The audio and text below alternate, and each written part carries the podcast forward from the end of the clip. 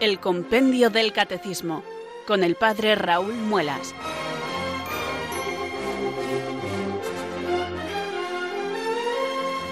Muy buenas tardes, queridos oyentes de Radio María. Son las 4, las 3 en Canarias. Aquí comienza una nueva edición del programa El Compendio del Catecismo de la Iglesia Católica. Reciban desde Talavera de la Reina un saludo muy cordial del Padre Raúl Muelas, que un día más les habla desde estos micrófonos de Radio María, la radio de la Virgen, la fuerza de la esperanza. Sed todos bienvenidos.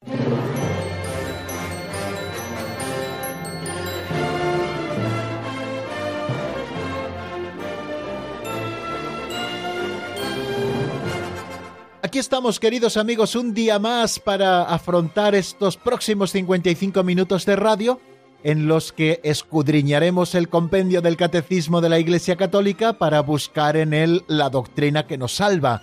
Estamos estudiando el sacramento de la Eucaristía y ya hemos hecho un pequeño recorrido sobre este sacramento estudiando diversos asuntos. En primer lugar, ¿qué es la Eucaristía? Una visión panorámica que nos ofrecía el compendio del catecismo, después cuándo y cómo instituyó Jesucristo la Eucaristía, qué representa la Eucaristía en la vida de la Iglesia, qué nombres recibe este sacramento y qué lugar ocupa la Eucaristía en el designio divino de la salvación. Y hoy repasaremos también cómo se desarrolla la celebración eucarística y si Dios quiere afrontaremos un par de asuntos más relacionados con la Eucaristía. Y de esta manera terminaremos, queridos amigos, toda esta semana de trabajo aquí en el Compendio del Catecismo, en el que hemos estado estudiando este sacramento tercero de los de la iniciación cristiana, puesto que estamos todavía en el capítulo primero de la sección segunda de la segunda parte del catecismo. Pues bien amigos, con la ilusión renovada, todos los días pretendemos hacerlo así, renovar nuestra ilusión para afrontar esta tarea yo creo que hay un gran enemigo de las cosas de Dios y de las cosas de la fe, que es la rutina. Por eso, aunque todos los días tengamos que rezar, aunque todos los días participemos del sacramento de la Eucaristía, pues nunca podemos dejar que la rutina haga mella en nosotros. Y lo mismo nos ocurre cada vez que nos acercamos a estudiar la sana doctrina que nos salva, como les digo. Así que cada día cuando nos acercamos al compendio del catecismo, que es nuestro libro de texto, procuramos desechar de nosotros todo lo que suponga rutina para afrontar el trabajo como si fuera la primera vez, para descubrir todo lo que el Señor quiera decirnos. Seguramente las cosas que hoy vamos a decir, como las cosas que decimos otros días, muchísimos de ustedes ya las conozcan, ya las hayan estudiado, pero es bueno siempre acercarnos con ese sentido de novedad, puesto que Dios que hace nuevas todas las cosas, seguro que con lo que hoy escuchamos aprendemos alguna cosa nueva, empezando por este que les habla, que ya ha procurado ver un poquito estos números antes para tener preparadas algunas ideas, pero siempre surge alguna nueva que nos inspira al Espíritu Santo, igual que a ustedes les inspira la comprensión de algún elemento, de algún aspecto de lo que aquí decimos, y todo esto nos va enriqueciendo y va haciendo que nuestro patrimonio espiritual sea cada vez más grande y que podamos dar razón de nuestra esperanza tal y como nos pedía San Pedro en una de sus cartas, saber dar razón de nuestra esperanza. También tenemos que saber dar razón de nuestra fe a todo aquel que nos la pida. Y en esto no tenemos que tener ningún tipo de rubor, aunque no conozcamos todo el contenido de la fe, pero también el Señor sabrá poner en nuestra boca las palabras apropiadas si es que el que nos pregunta viene con la mejor de sus intenciones para que se lleve una respuesta luminosa. Bueno, pues cada día nosotros conscientes de que la tarea es del Señor, le invocamos, invocamos al Espíritu Santo para que venga sobre nosotros, puesto que como nos decía Jesucristo, el Espíritu Santo es el que nos conduce hasta la verdad plena, y por eso cada día al comenzar nuestro programa, nosotros le invocamos para que descienda con su luz, también con su fuerza, y nosotros podamos permanecer fieles a esta tarea que se nos encomienda. Por eso, una vez más, yo les invito a que recemos así. Ven Espíritu Santo, llena los corazones de tus fieles y enciende en ellos el fuego de tu amor. Envía, Señor, tu Espíritu que renueve la faz de la tierra.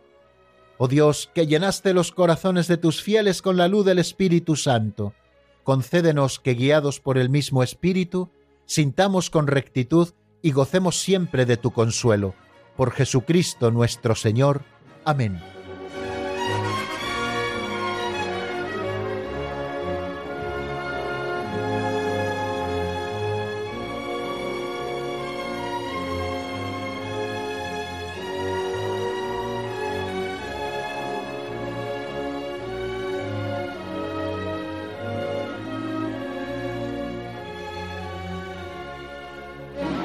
Antes de introducirnos de lleno en los números del compendio del catecismo, esos que nos esperan hoy, el repaso del 277 y también el estudio del 278 y del 279, al menos esa es la tarea que nos hemos marcado, pues ya saben que antes de eh, enfrentarnos a los números del compendio del catecismo, siempre nos acercamos poquito a poco y lo hacemos con una pincelada de sabiduría, que es una pequeña catequesis práctica, que nos ofrecen esos textos breves de apenas un minuto, recogidos en un libro así titulado Pinceladas de Sabiduría, de don Justo López Melús, como tantas veces les he recordado. Bueno, pues cada día Alberto toma una de estas pinceladas, la lee para nosotros y luego me da la posibilidad a compartir alguna idea de esas que aparecen en la pincelada de turno. Bueno, pues la de hoy se titula Cruzar el desierto Vamos a ver qué es lo que nos dice don Justo y lo que nos cuenta Alberto a propósito de esta pincelada.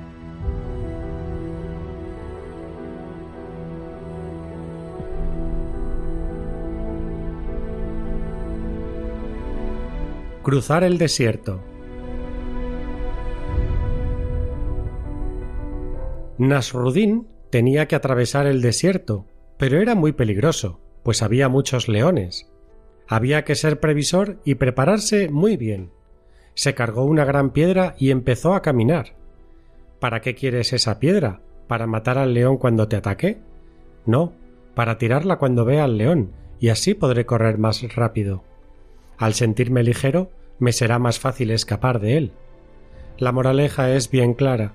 Hay que arrojar el lastre, las cargas que todos llevamos encima, preocupaciones, miedos, apegos, para poder ir más ligeros. Lo mejor hubiera sido no cargar con la piedra. La postura más sabia es no cargarse la mochila con pesos inútiles, pero, una vez cargados, procurar desprenderse de ellos. Una mente libre es la mejor preparación para cruzar el desierto de la vida.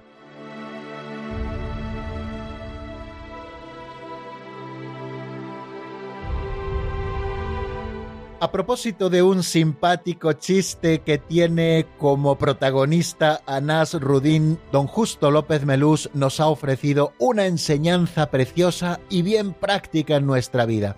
Yo creo que en esto sí que conviene, queridos amigos, gastar tiempo y energías en desprendernos de todas aquellas cosas inútiles que a veces cargamos sobre nuestros hombros y que nos impiden caminar con ligereza. Nasrudín tenía que atravesar el desierto, un desierto peligroso, lleno de leones, y cargaba una piedra. Le preguntó su interlocutor si aquella piedra era para arrojársela al león y dijo que no, que era para soltarla y así sentirse mucho más ligero. Bueno, pues es un chiste bien simpático, pero que contiene una enseñanza también bien clara, una moraleja muy clara, nos dice don Justo en esta pincelada que acabamos de escuchar. Todos, queridos amigos, somos peregrinos de la vida. Y somos peregrinos como cristianos. Nuestra vida cristiana es una peregrinación hacia el cielo. Y en esta peregrinación por este desierto que es la vida, al que a veces cuando rezamos la salve lo llamamos valle de lágrimas, porque no faltan nunca lágrimas tampoco en este valle que recorremos, queridos amigos, bueno, pues cuando nosotros estamos recorriendo esta peregrinación por la vida, nos encontramos con muchos peligros que amenazan a nuestra vida cristiana. En primer lugar, la tentación, queridos amigos. En segundo lugar, el pecado, que consiste en caer en la tentación y que a veces nos atrapa entre sus garras y nos impide caminar hacia adelante. Bueno, son muchos los peligros con los que nosotros nos encontramos. Y entonces necesitamos ir ligeros de equipaje para poder huir de ellos sin mayor problema hay que arrojar el lastre, esas cargas que todos llevamos encima y que no hacen más que hundirnos y pegarnos cada vez más a este suelo. Don Justo enumera en esta pincelada que acabamos de escuchar algunos de esos lastres o cargas que a veces pesan sobre nuestros hombros más de lo deseado. Preocupaciones. Todos tenemos preocupaciones, queridos amigos. Claro que sí, y en la vida estamos preocupándonos constantemente de las cosas. Pero cuando estas preocupaciones, a veces lícitas porque tenemos responsabilidad sobre otras personas o sobre diferentes asuntos, cuando estas preocupaciones parezcan aplastarnos, tenemos que acordarnos de las palabras de Jesucristo en el Evangelio, donde nos pide confiar en la providencia de Dios. Recordar aquellas palabras del Evangelio de San Mateo, cuando el Señor nos pide confiar en la providencia. ¿No veis las aves del cielo? ¿No veis los lirios del campo? Pues ni a las aves del cielo les falta alimento, y os digo que los lirios del campo son tan hermosos que ni Salomón en todo su fasto pudo vestirse como uno solo de ellos, y es vuestro Padre del cielo el que los alimenta o el que los viste. ¿No sois vosotros, queridos amigos, mucho más importantes que los lirios del campo y que las aves del cielo? ¿No nos ha creado el Señor a su imagen y semejanza? ¿No nos ha llamado a una vida sobrenatural definitiva, a una vida de comunión con Él? ¿Cómo el Señor no va a ocuparse de nosotros? Claro que tenemos que preocuparnos por las cosas de cada día, aquellas preocupaciones lícitas de la vida, pero no hasta el punto de desesperar. Tenemos que confiar siempre en la providencia de Dios que nunca se equivoca, una providencia con la que gobierna el mundo con absoluta sabiduría y especialmente una providencia amorosa que cuida de nosotros como el mejor de los padres. Por eso, queridos hermanos, vamos a arrojar de nuestro lado todas esas preocupaciones que a veces nos atenazan. También don Justo nos habla en esta pincelada de los miedos. ¿Qué es el miedo? El miedo es un mecanismo de defensa, queridos oyentes, que todos tenemos para saber huir de los peligros. Y eso no es malo, eso es bueno. Aquel que siente miedo ante peligros presentes, pues puede huir de ellos y salvar su vida, claro que sí. Es un mecanismo de defensa natural que tiene nuestro propio organismo y nuestra propia psicología. Pero hay miedos, queridos amigos, que nos paralizan. Esos miedos son los que nos impiden avanzar en el camino. Hay miedos que brotan de nuestros propios complejos, hay miedos que brotan de desesperanzas que no están fundadas. Bueno, pues vamos, queridos amigos, a arrojar también de nuestro lado ese peso del miedo y vamos a confiar también, como antes les decía, en la providencia divina, que siempre saldrá a nuestro paso. Cuando el Señor habla a los apóstoles de que los llevarán ante los tribunales y jueces y que todos os odiarán por mi nombre, esas palabras pueden infundir miedo en el corazón de los apóstoles, pero ¿por qué no infundieron miedo en el corazón de los apóstoles? Pues sencillamente porque el Señor les dijo, vuestro Padre del cielo y el Espíritu Santo pondrán en vuestros labios aquellas palabras con las que podáis defenderos ante los tribunales. El Señor vendrá en nuestra ayuda también a la hora de afrontar los peligros. Por eso el miedo en su justa medida, nunca un miedo que nos paralice, y creo que todos arrastramos miedos frutos de nuestros complejos que tenemos que arrojar bien lejos de nosotros para poder caminar ligeros hacia el cielo, que es la patria definitiva hacia donde nos encaminamos en esta peregrinación por la vida. También a veces cargamos sobre nuestras costillas apegos, apegos que nos impiden caminar, Muchas veces lo hemos dicho al utilizar este ejemplo de la peregrinación por la vida, que si el peregrino que va hacia Santiago de Compostela, por ejemplo, se quedara apegado a las diferentes etapas del camino, qué bonitas son las llanuras de Castilla, o qué fantásticas las montañas de Galicia, si se quedara apegado a eso que ve cada día, nunca podría llegar al final. Tenemos que saber utilizar aquellas cosas que Dios pone en nuestras manos para que nos acerquen más a Dios, nunca para que nos impidan llegar a Él.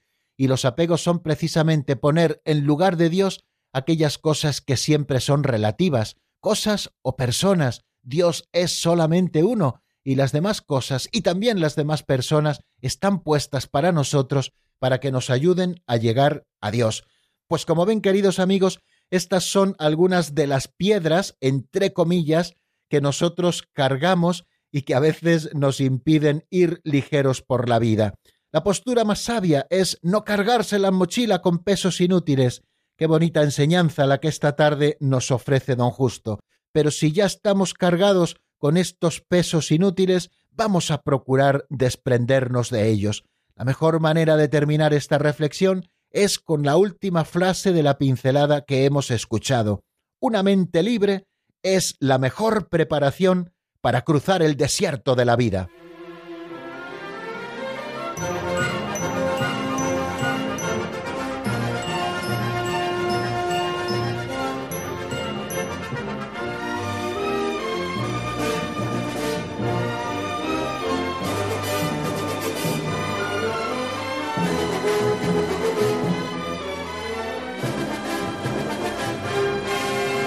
Continuamos, queridos oyentes, en la sintonía de Radio María. Les habla el Padre Raúl Muelas y estamos, como cada tarde en esta franja horaria, estudiando el compendio del Catecismo de la Iglesia Católica, ese libro de texto que nos regaló en el año 2005 el Papa Benedicto XVI.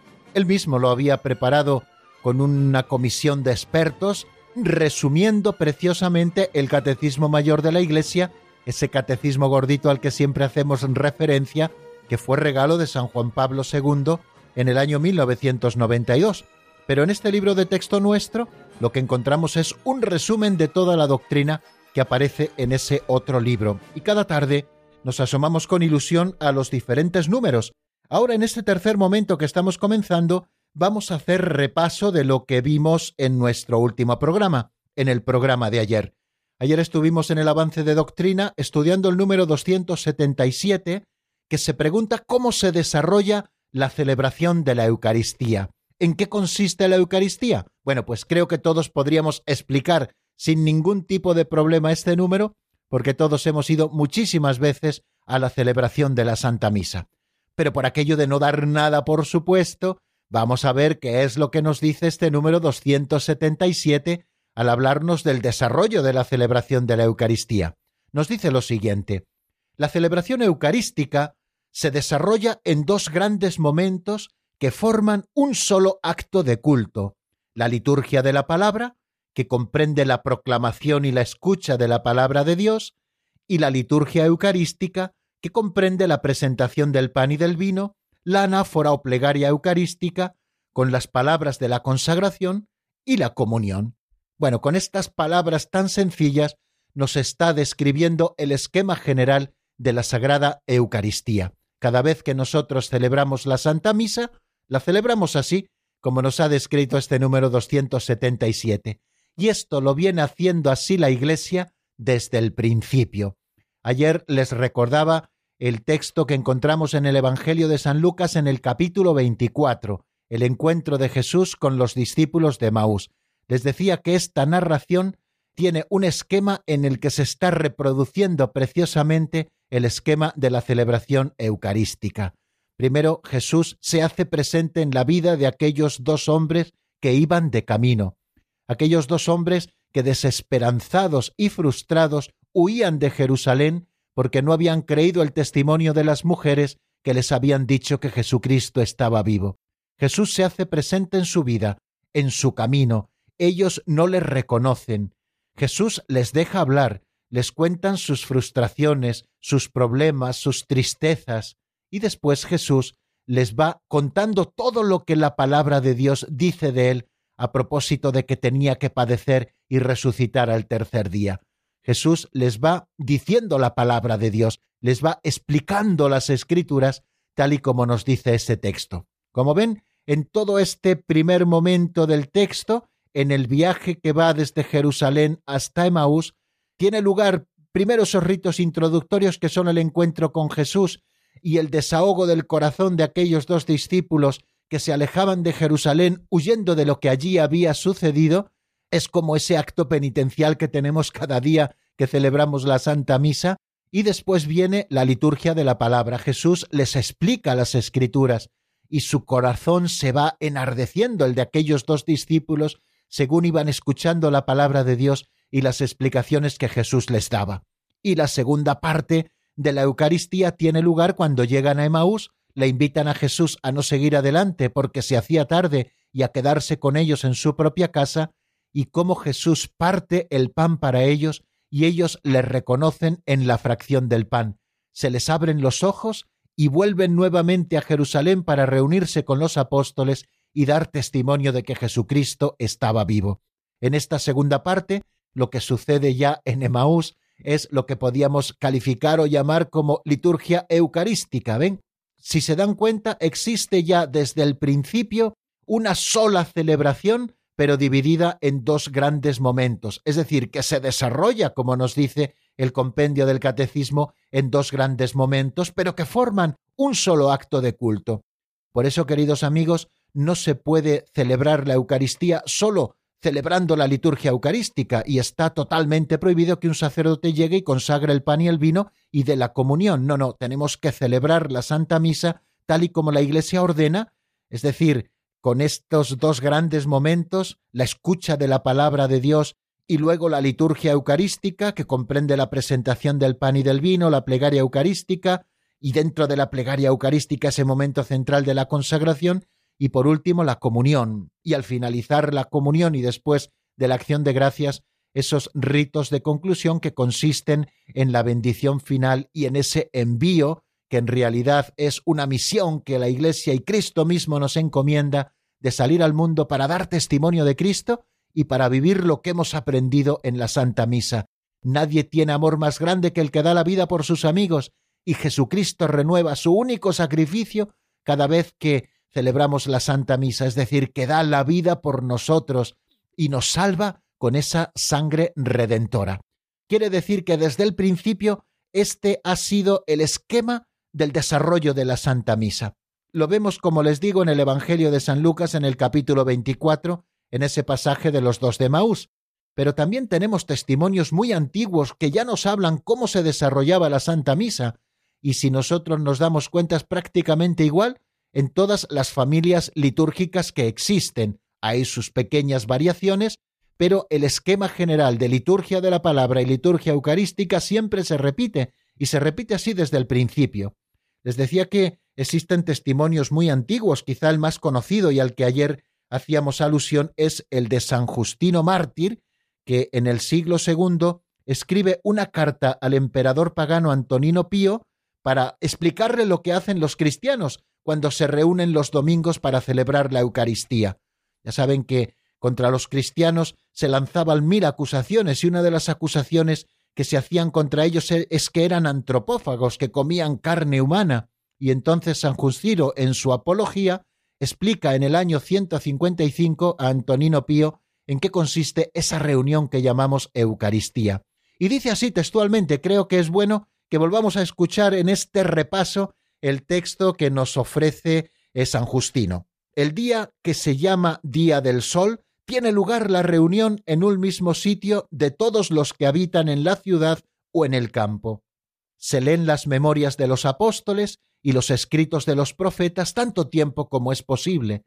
Cuando el lector ha terminado, el que preside toma la palabra para incitar y exhortar a la imitación de tan bellas cosas, Luego nos levantamos todos juntos y oramos por nosotros y por todos los demás donde quiera que estén, a fin de que seamos hallados justos en nuestra vida y nuestras acciones y seamos fieles a los mandamientos para alcanzar la salvación eterna. Cuando termina esta oración nos besamos unos a otros. ¿Ven? ¿Se dan cuenta cómo explica San Justino en esta primera parte del texto que estamos analizando? Eh, ¿Cómo se desarrolla la primera parte de la misa? En primer lugar, se reúnen todos en un mismo lugar, eh, después se leen los escritos de los apóstoles y los escritos de los profetas tanto tiempo como es posible, después el que preside exhorta a los demás a llevar una vida santa y a imitar las cosas bellas que escuchamos en la escritura, luego oramos unos por los otros, es lo que hoy conocemos como la oración universal, y cuando termina esta oración, en ese momento el rito de la paz se realizaba en ese momento, como lo hacen ahora, por ejemplo, en la liturgia que tienen aprobada eh, las comunidades neocatecumenales, después de hacer esas peticiones y antes de presentar las ofrendas, se dan ese gesto de la paz por aquello de que si tienes algo contra tu hermano, reconcíliate primero con tu hermano, dale la paz antes de presentar tu ofrenda en el altar. Y luego también explica San Justino cómo se desarrolla esa segunda parte. Luego se lleva al que preside a los hermanos pan y una copa de agua y de vino mezclados. El presidente los toma y eleva la alabanza y gloria al Padre del universo, por el nombre del Hijo y del Espíritu Santo, y da gracias en griego Eucaristían, largamente, porque hayamos sido juzgados dignos de estos dones. Cuando terminan las oraciones y las acciones de gracias, todo el pueblo presente pronuncia una aclamación diciendo Amén. Ese amén, y esto ya es cosa mía, correspondería a ese amén que hacemos después de la doxología, después de que el sacerdote levante las ofrendas del cuerpo y de la sangre de Cristo hacia el cielo ya consagrado y diga aquellas palabras de por Cristo, con Él y en Él. Y todo el pueblo al final de esa doxología dice Amén. Es el gran Amén del pueblo de la asamblea que asiste a la Eucaristía y que participa en ella, es decir, que toma parte activa en la celebración de este sacramento. Y termina diciendo San Justino, cuando el que preside ha hecho la acción de gracias y el pueblo le ha respondido, los que entre nosotros se llaman diáconos distribuyen a todos los que están presentes pan, vino y agua eucaristizados y los llevan a los ausentes. Bueno, él nos explica de una manera preciosa, queridos amigos, cómo se desarrollaba la Santa Misa en el siglo II, y si nos damos cuenta es prácticamente igual a cómo se sigue desarrollando ahora entre nosotros en este siglo XXI. No nos hemos inventado nada ahora, la Iglesia hace lo que vio hacer a Cristo y lo que siguió haciendo desde el principio de su historia hasta llegar a nuestros días. Nosotros somos fieles a la tradición y somos fieles también a la Sagrada Escritura. Bueno, pues como ven, la Sagrada Escritura se desarrolla en dos grandes momentos. En primer lugar, la liturgia de la palabra, con las lecturas tanto del Antiguo Testamento como la lectura del Salmo responsorial, como la lectura del Nuevo Testamento y la lectura del Evangelio, y después la homilía que forma parte integrante de esa liturgia de la palabra, y después de rezar el credo la oración universal que también está dentro de esa liturgia de la palabra. Y después la liturgia eucarística con la presentación del pan y del vino, que a veces se hace también de manera solemne, desde la asamblea y procesionalmente se lleva el pan y el vino y otras ofrendas para los pobres y para la iglesia que se llevan al altar. Las ofrendas no son solamente signos, sino que han de ser verdaderamente ofrendas, es decir, que se ofrezcan a la Iglesia para el culto o para los pobres. Bueno, pero principalmente se presentan el pan y el vino de la Eucaristía, que son esa materia necesaria para que luego pueda transformarse, convertirse, transustanciarse en el cuerpo y en la sangre del Señor. Después viene la acción de gracias consecratoria, es decir, esa gran plegaria que viene precedida por el prefacio, ese prefacio que termina con todos nosotros uniéndonos a la Iglesia celeste y diciendo Santo, Santo, Santo, el Señor Dios del universo. Después viene la gran plegaria que tiene como centro la consagración y la epíclesis consecratoria y la epíclesis de comunión. La epíclesis consecratoria es esa invocación del Espíritu Santo para que transforme el pan y el vino en el cuerpo y en la sangre de Cristo. Y la epíclesis de comunión es para que haga de todos nosotros un solo cuerpo. Se invoca nuevamente al Espíritu Santo para que realice ese milagro de la comunión, y tiene lugar esa consagración del pan y del vino que se convierten en el cuerpo y en la sangre de Cristo. Y después de esa gran plegaria y de ese gran amén que decimos en la doxología, tiene lugar ya los ritos de comunión, la recitación del Padre Nuestro de toda la asamblea y después se distribuye la comunión entre todos aquellos que se encuentran dignamente preparados para recibir al Señor, y ahí también se consagra la Eucaristía que luego se reserva en el Santísimo Sacramento, o bien para llevar a los enfermos, o bien para la adoración de los fieles, para que puedan ir a rezar ante Jesucristo verdadera, real y sustancialmente presente en las sagradas especies. Y la misa termina con esa bendición del sacerdote y con ese envío que nos hace a dar testimonio de todo lo que hemos visto y oído. Bueno, pues mm, dejamos aquí, si os parece, el repaso de lo que vimos en nuestro último programa. Vamos a descansar un poco de explicaciones, vamos a escuchar buena música. Les ofrezco un tema de Juan Santamaría titulado Ayes del Desierto. Este tema está sacado del álbum de Fados Muero porque no muero. Lo escuchamos y enseguida seguimos avanzando en el estudio del sacramento eucarístico.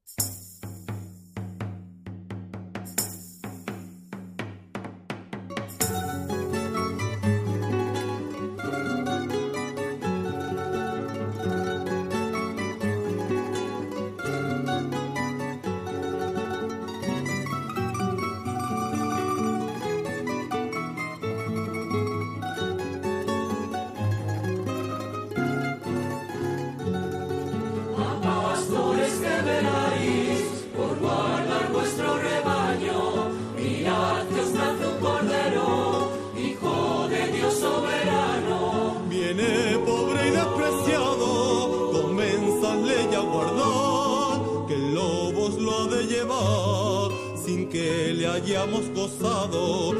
Dame acá el callado que no me saldrá de mano. No nos lleven al cordero no ves que es Dios soberano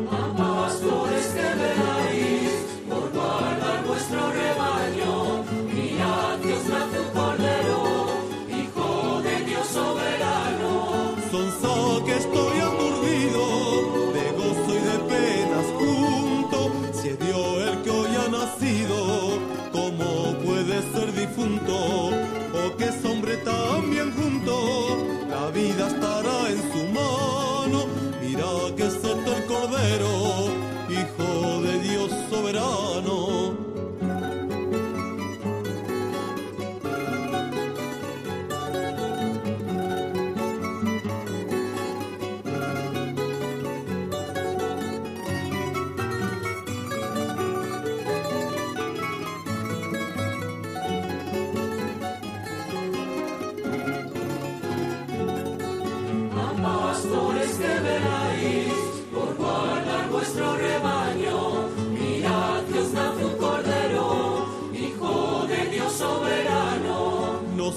para que le pide, pues le dan después tal guerra. Y a fe y mejor será que se nos torne a su tierra. Si el pecado nos destierra y está el bien todo en su mano que ha venido padezca este Dios tan soberano. Pastores que veráis por guardar vuestro rebaño, mirad Dios nace un cordero soberano. Poco te duele su pena, o como es cierto del hombre, cuando nos viene provecho, el mal ajeno se esconde. No ves que gana renombre de pastor de gran rebaño, con todo es cosa muy fuerte, que muera Dios soberano. A pastores que veáis por guardar vuestro rebaño Mirad que nace un cordero, hijo de Dios.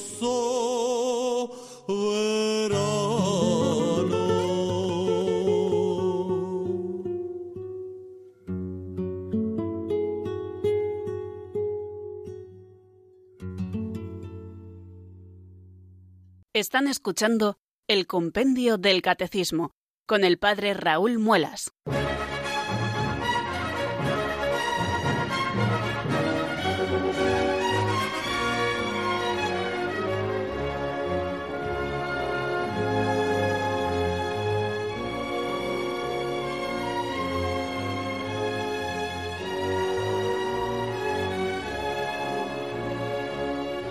Queridos amigos, seguimos aquí en el Compendio del Catecismo en la sintonía de Radio María y vamos a continuar en el estudio de la Sagrada Eucaristía, que es el sacramento que nos ocupa. Vamos a por el número 278, un número que se pregunta quién es el ministro de la celebración de la Eucaristía.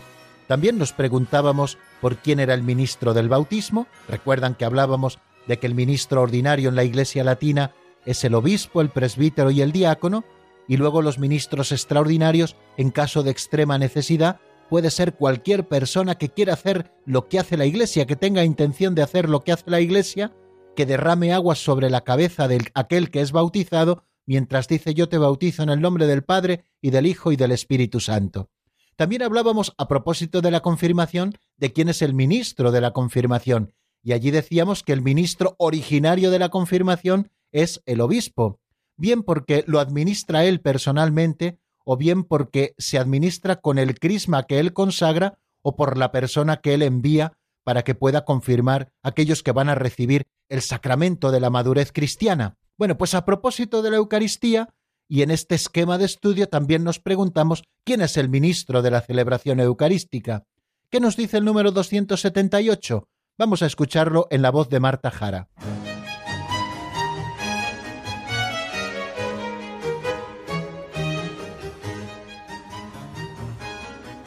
Número 278. ¿Quién es el ministro de la celebración de la Eucaristía?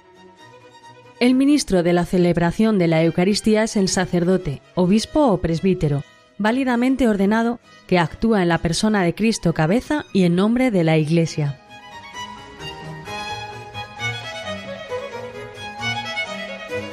Bien, acabamos de escucharlo. De una manera muy sencilla nos lo explica el compendio del catecismo, como hace siempre.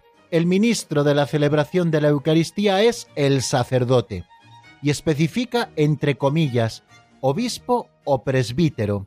Quiere decir que sacerdotes dentro de los tres grados que existen en el sacramento del orden, diaconado, presbiterado y episcopado, solamente los últimos dos grados a los que he hecho alusión el del presbiterado y el del episcopado son sacerdotes.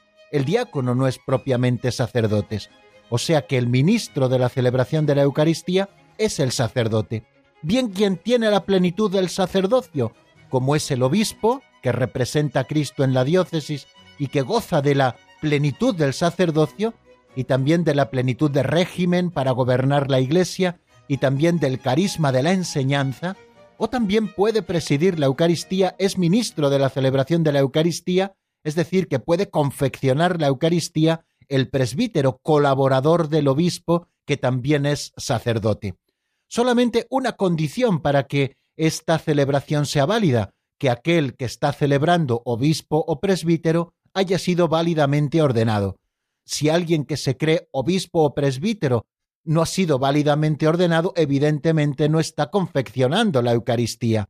Es necesario que el ministro de la celebración sea un sacerdote, obispo presbítero, que haya sido válidamente ordenado, y nos especifica que actúa en la persona de Cristo cabeza y en nombre de la Iglesia.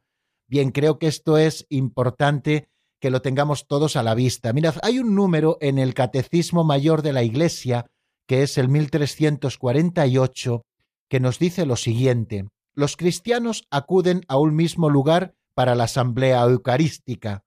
A su cabeza está Cristo mismo, que es el actor principal de la Eucaristía. Él es el sumo sacerdote de la nueva alianza. Fijaros qué importante es que nosotros caigamos en la cuenta de esto. Quien preside la celebración, es decir, quien está a la cabeza, es Cristo mismo, que es el actor principal de la Eucaristía, y lo hace a través de sus representaciones sacramentales en la tierra, que son sus sacerdotes, o bien aquellos que tienen la plenitud del sacerdocio, como es el obispo, o bien los que colaboran con él, que son presbíteros y que han sido también válidamente ordenados. Luego, tenemos que tener siempre a la vista que a la cabeza de esta asamblea eucarística que se reúne para celebrar siempre está Cristo, que es el actor principal de la Eucaristía, y Él es el único sacerdote y el sumo sacerdote, por lo tanto, de la nueva alianza. Él mismo es quien preside invisiblemente toda celebración eucarística. Y ahora bien, como representante suyo, el obispo o el presbítero, actuando in persona Christi capitis, que significa en nombre o en la persona de Cristo cabeza, bueno, pues el obispo o el presbítero preside la asamblea, toma la palabra después de las lecturas, recibe las ofrendas y dice la plegaria eucarística. En la Eucaristía, queridos amigos, todos tenemos parte activa en la celebración.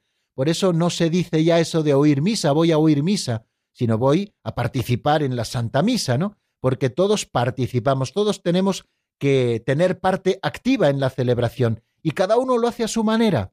Los lectores un ministerio tan importante dentro de la asamblea que celebra los lectores, aquellos que proclaman la palabra de Dios, aquellos que prestan su voz a Dios para que resuene en el templo la palabra de Dios, los que presentan las ofrendas que también hacen su oficio, los que dan la comunión en el caso de que haya ministros extraordinarios de la comunión, y el pueblo entero que también participa con ese amén en el que está manifestando su participación.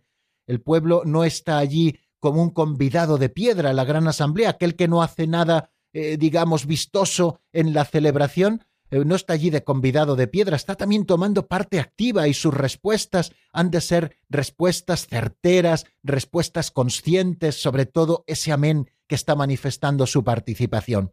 Bueno, pues queridos amigos, queda bien claro que el ministro de la celebración de la Eucaristía es el sacerdote válidamente ordenado o bien que tenga la plenitud del sacerdocio, como son los obispos, o bien eh, sus colaboradores, el segundo grado del sacerdocio, que son los presbíteros. Pero tengamos en cuenta eso de que todos tomamos parte activa.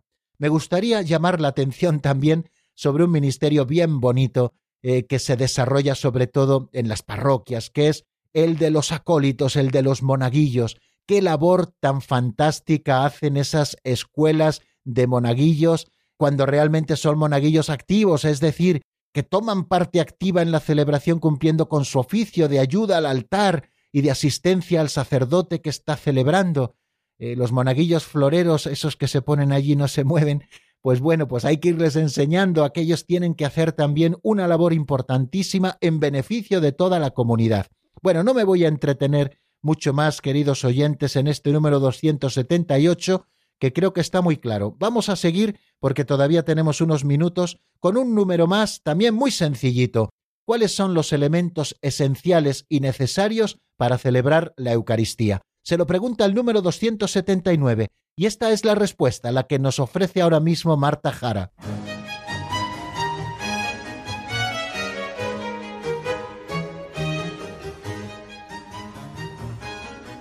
Número 279. ¿Cuáles son los elementos esenciales y necesarios para celebrar la Eucaristía? Los elementos esenciales y necesarios para celebrar la Eucaristía son el pan de trigo y el vino de vid. Quizá en una de las explicaciones más breves que da el compendio del catecismo nos ha dicho lo siguiente, acabamos de escucharlo. Los elementos esenciales y necesarios para celebrar la Eucaristía son el pan de trigo y el vino de vid. Así de claro, los elementos esenciales y necesarios para celebrar la Eucaristía son el pan de trigo y el vino de vid. O sea que no vale el pan de centeno, ni vale el pan de arroz, tiene que ser pan de trigo, esa es la materia para el sacramento de la Eucaristía. Y el vino ha de ser vino de vid, quiere decir que no vale el vino de mora, ni el vino de otros frutos. No vale cualquier bebida fermentada de cualquier fruto de la tierra, no, tiene que ser pan de trigo y vino de vid. Esos son los signos esenciales del sacramento eucarístico. Vuelvo a repetirlo, el pan de trigo y el vino de vid, sobre los cuales es invocada la bendición del Espíritu Santo, y el presbítero pronuncia las palabras de la consagración dichas por Jesús en la última cena. Esto es mi cuerpo entregado por vosotros, este es el cáliz de mi sangre, etc. Bien, tengamos en cuenta que estos son los elementos esenciales. Ustedes me podrían preguntar, ¿valen las galletas? No valen las galletas. ¿Vale una torta de maíz? Pues no vale una torta de maíz. Tiene que ser pan de trigo. Y utilizamos pan de trigo sin fermentar, sin fermento, ¿no? Eso que llamamos pan ácimo. Bueno, pues ese es el pan de la Eucaristía, pero que ha de ser de trigo. En algunos casos se permite que pueda ser pan de trigo con la mínima cantidad de gluten, para que puedan comulgar aquellos que tienen una intolerancia al gluten o que son alérgicos al gluten, los celíacos. Bueno, pues pueden comulgar con pan de trigo al que se le ha extraído el gluten, pero que sigue siendo pan de trigo. Y también vino de vid. También existe el caso eh, en que se ha dado permiso solo en casos extremos y con un permiso especialísimo para poder celebrar con mosto, con mosto que todavía no tenga graduación alcohólica. Pero estos son casos extremos, y en los dos casos se trata de pan de trigo y de vino de vid, todavía no fermentado el segundo, y solo en casos de extrema necesidad, y también el pan de trigo sin gluten, pero si se dan cuenta, pan de trigo y vino de vid.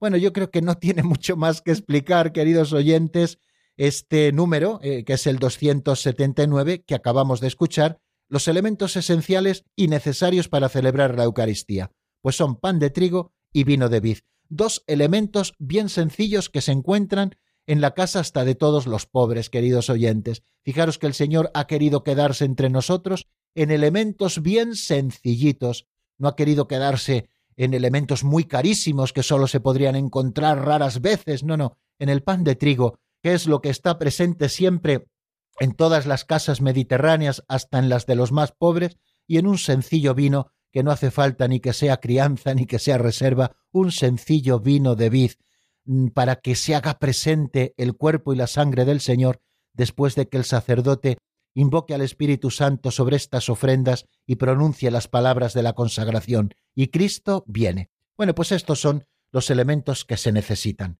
Y así terminamos, queridos amigos, nuestro programa de hoy, por lo menos la explicación, porque todavía nos queda abrir los micrófonos por si ustedes quieren hacernos alguna pregunta. El 910059419, ese es nuestro teléfono de directo, 910059419.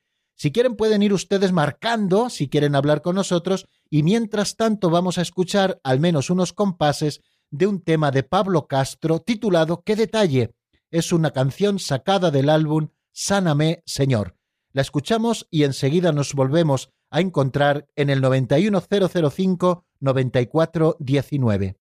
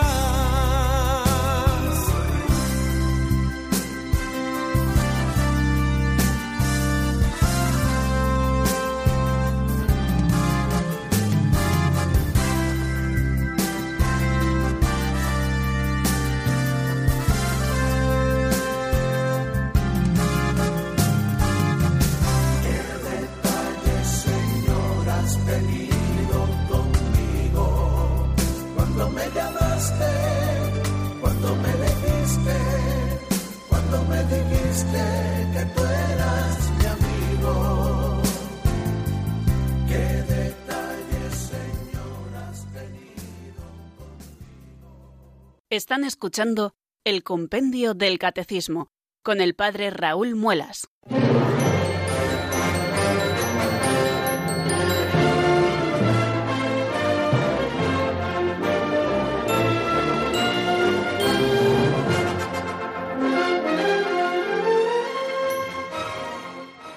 Once minutos, queridos amigos, nos separan de las cinco de la tarde en la península, de las cuatro en Canarias, y el número 910059419 es todo suyo. Damos paso, queridos oyentes, a la primera llamada que nos llega desde Ávila y es nuestro amigo José Emilio. Buenas tardes y bienvenido. Buenas tardes, don, eh, don Raúl, padre Muelas. Buenas tardes, señoras y señores oyentes. Ha dicho usted, padre, que en situaciones extraordinarias se admite consagrar con mosto sin fermentar.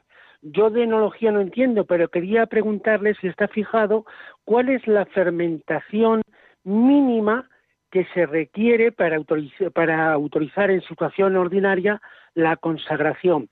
Yo, aunque estoy en Ávila, eh, vuelvo a Palencia y muchas veces a usted eh, pues lo disfrutaba dando misa en la iglesia de la compañía. Qué bien, pues me alegro muchísimo de reencontrarle nuevamente aquí en las ondas de Radio María. Y le agradezco muchísimo su llamada y le agradezco también su pregunta. Bueno, existen dos documentos principalmente eh, que seguramente el próximo día citemos de una manera un poquito más pormenorizada. Uno, el más reciente es del año 2017 del Papa Francisco, que emana desde la Congregación para el Culto Divino y la Disciplina de los Sacramentos, donde el Papa nos pide que cuidemos muy bien los elementos con los que se ha de celebrar la Santa Misa, que sea verdaderamente pan de trigo y que sea vino de vid. Bien, eh, existen eh, pues dos eh, posibilidades o dos como excepciones a que sea un elemento natural así, ¿no? Y es en el caso de los celíacos que se puede utilizar, como bien decíamos, formas con una bajísima cantidad en gluten, siempre algo tienen que tener, y existe también el caso, por, el, por ejemplo, el caso del alcoholismo, ¿no? Hay gente que no pueda probar ningún grado de alcohol, eh, celebrar con em, mosto de uva, mosto de uva. Eh, la interrupción del proceso de fermentación eh, tiene que hacerse por procesos naturales, eso sí que se pide, no metiendo aditivos, porque entonces ya estaríamos pervirtiendo la materia del sacramento. Em, esos procesos naturales principalmente son la congelación, ¿no? Para que sea eh, vino, pero que al que se le ha frenado ese proceso de fermentación. ¿Qué grado de fermentación? Pues eso no se lo puedo decir expresamente y no sé si los documentos lo dicen. Hay otro documento que es el primero de ellos, que lo firmó el cardenal Ratzinger entonces, creo que es del 2003, donde se habla precisamente de estas dos cosas, que eh, las formas sin nada de gluten no serían válidas, tienen que tener al menos una mínima porción de gluten para que puedan ser consideradas eh, formas eh, pan de trigo, exactamente, y mm, se permite, pero para que se permita el mosto tiene que haber una aprobación expresa del, ordinario del lugar, del obispo del lugar, ¿no? Para que pueda celebrarse. O sea, que no es algo que se permita ordinariamente a juicio del propio del que celebra. Nos, hay que pedir un permiso, etcétera. Bueno, y vamos a por otra llamada que en este caso nos vamos hasta el sur de la provincia, hasta Cádiz, esa ciudad tan hermosa desde donde nos llama Carmen. Buenas tardes, Carmen, bienvenida. Buenas tardes, Padre Raúl, muchas gracias por, este, por atenderme. Yo soy ya muy mayor, pero yo recuerdo que cuando era joven, si llegaba tarde a misa, a lo mejor pasaba la sacristía y me decía, Padre, ¿me puede dar la comunión? Y me daban la comunión fuera de la Eucaristía, fuera de la misa. Mm. ¿Eso ya no se puede hacer? ¿Dar la comunión eh, sin que sea dentro de la misa? Bien, bien, bien. Mm, sí, sí se puede hacer, sí se puede hacer absolutamente. Eh, hombre, tendríamos que ver un poco si se trata de una misa dominical y uno llega tarde y no escucha misa dominical y llega tarde, pues hombre, mm, huelga el, dar la comunión, porque, bueno, pues mm, precisamente lo que se nos pide los domingos es que se participe en la misa entera todos los domingos y fiestas de guardar. Hombre, si hubiera una causa y es que uno está cuidando a un enfermo y llega a ultimísima hora y se acerca a la misa corriendo y, no existe, bueno, pues se podría, claro, dar la comunión fuera de la misa, eso siempre se, puede hacer y además existe un rito para dar la comunión fuera de la misa. Lo, suyo es participando en la misa, pero a veces hay causas suficientes como para que una persona pueda comulgar eh, sin fuera de la misa, sobre todo a diario, ¿no? A veces ocurre, pues una persona que trabaja eh, que no puede llegar a la Santa Misa, que llega al final y luego mm, ya una vez terminado y pide mm, si puede recibir la comunión, está debidamente dispuesto, no ha podido participar por causas eh, mm, suficientes en, la Santa Misa y entonces sí, sí, claro que, que se puede recibir la comunión fuera de la misa. Muy bien, bueno, pues creo que, creo que ya más o menos tenemos cubierto el programa de hoy porque estoy mirando el reloj y veo que son ya las 5 eh, menos 5 prácticamente, así que nos vamos a despedir por no solamente por hoy, sino por toda la semana. Hemos tenido una semana de trabajo catequético todas las tardes y ha sido un gozo poder compartirlo nuevamente con ustedes. Si Dios quiere, el lunes, cuando den las 4 de la tarde en la península, las 3 en Canarias, si Dios así lo permite, pues aquí estaremos nuevamente eh, dándoles la lata con el catecismo. Lo digo con todo el cariño, lo de la lata, porque es bonito, ¿no? El, que todos los días podamos abrir la radio y estudiar la doctrina católica. Eh, nada más, que pasen un buen fin de semana y el lunes, si Dios quiere, nos escuchamos. La bendición de Dios Todopoderoso, Padre, Hijo y Espíritu Santo, descienda sobre vosotros y permanezca para siempre. Amén. Hasta el lunes, si Dios quiere, amigos.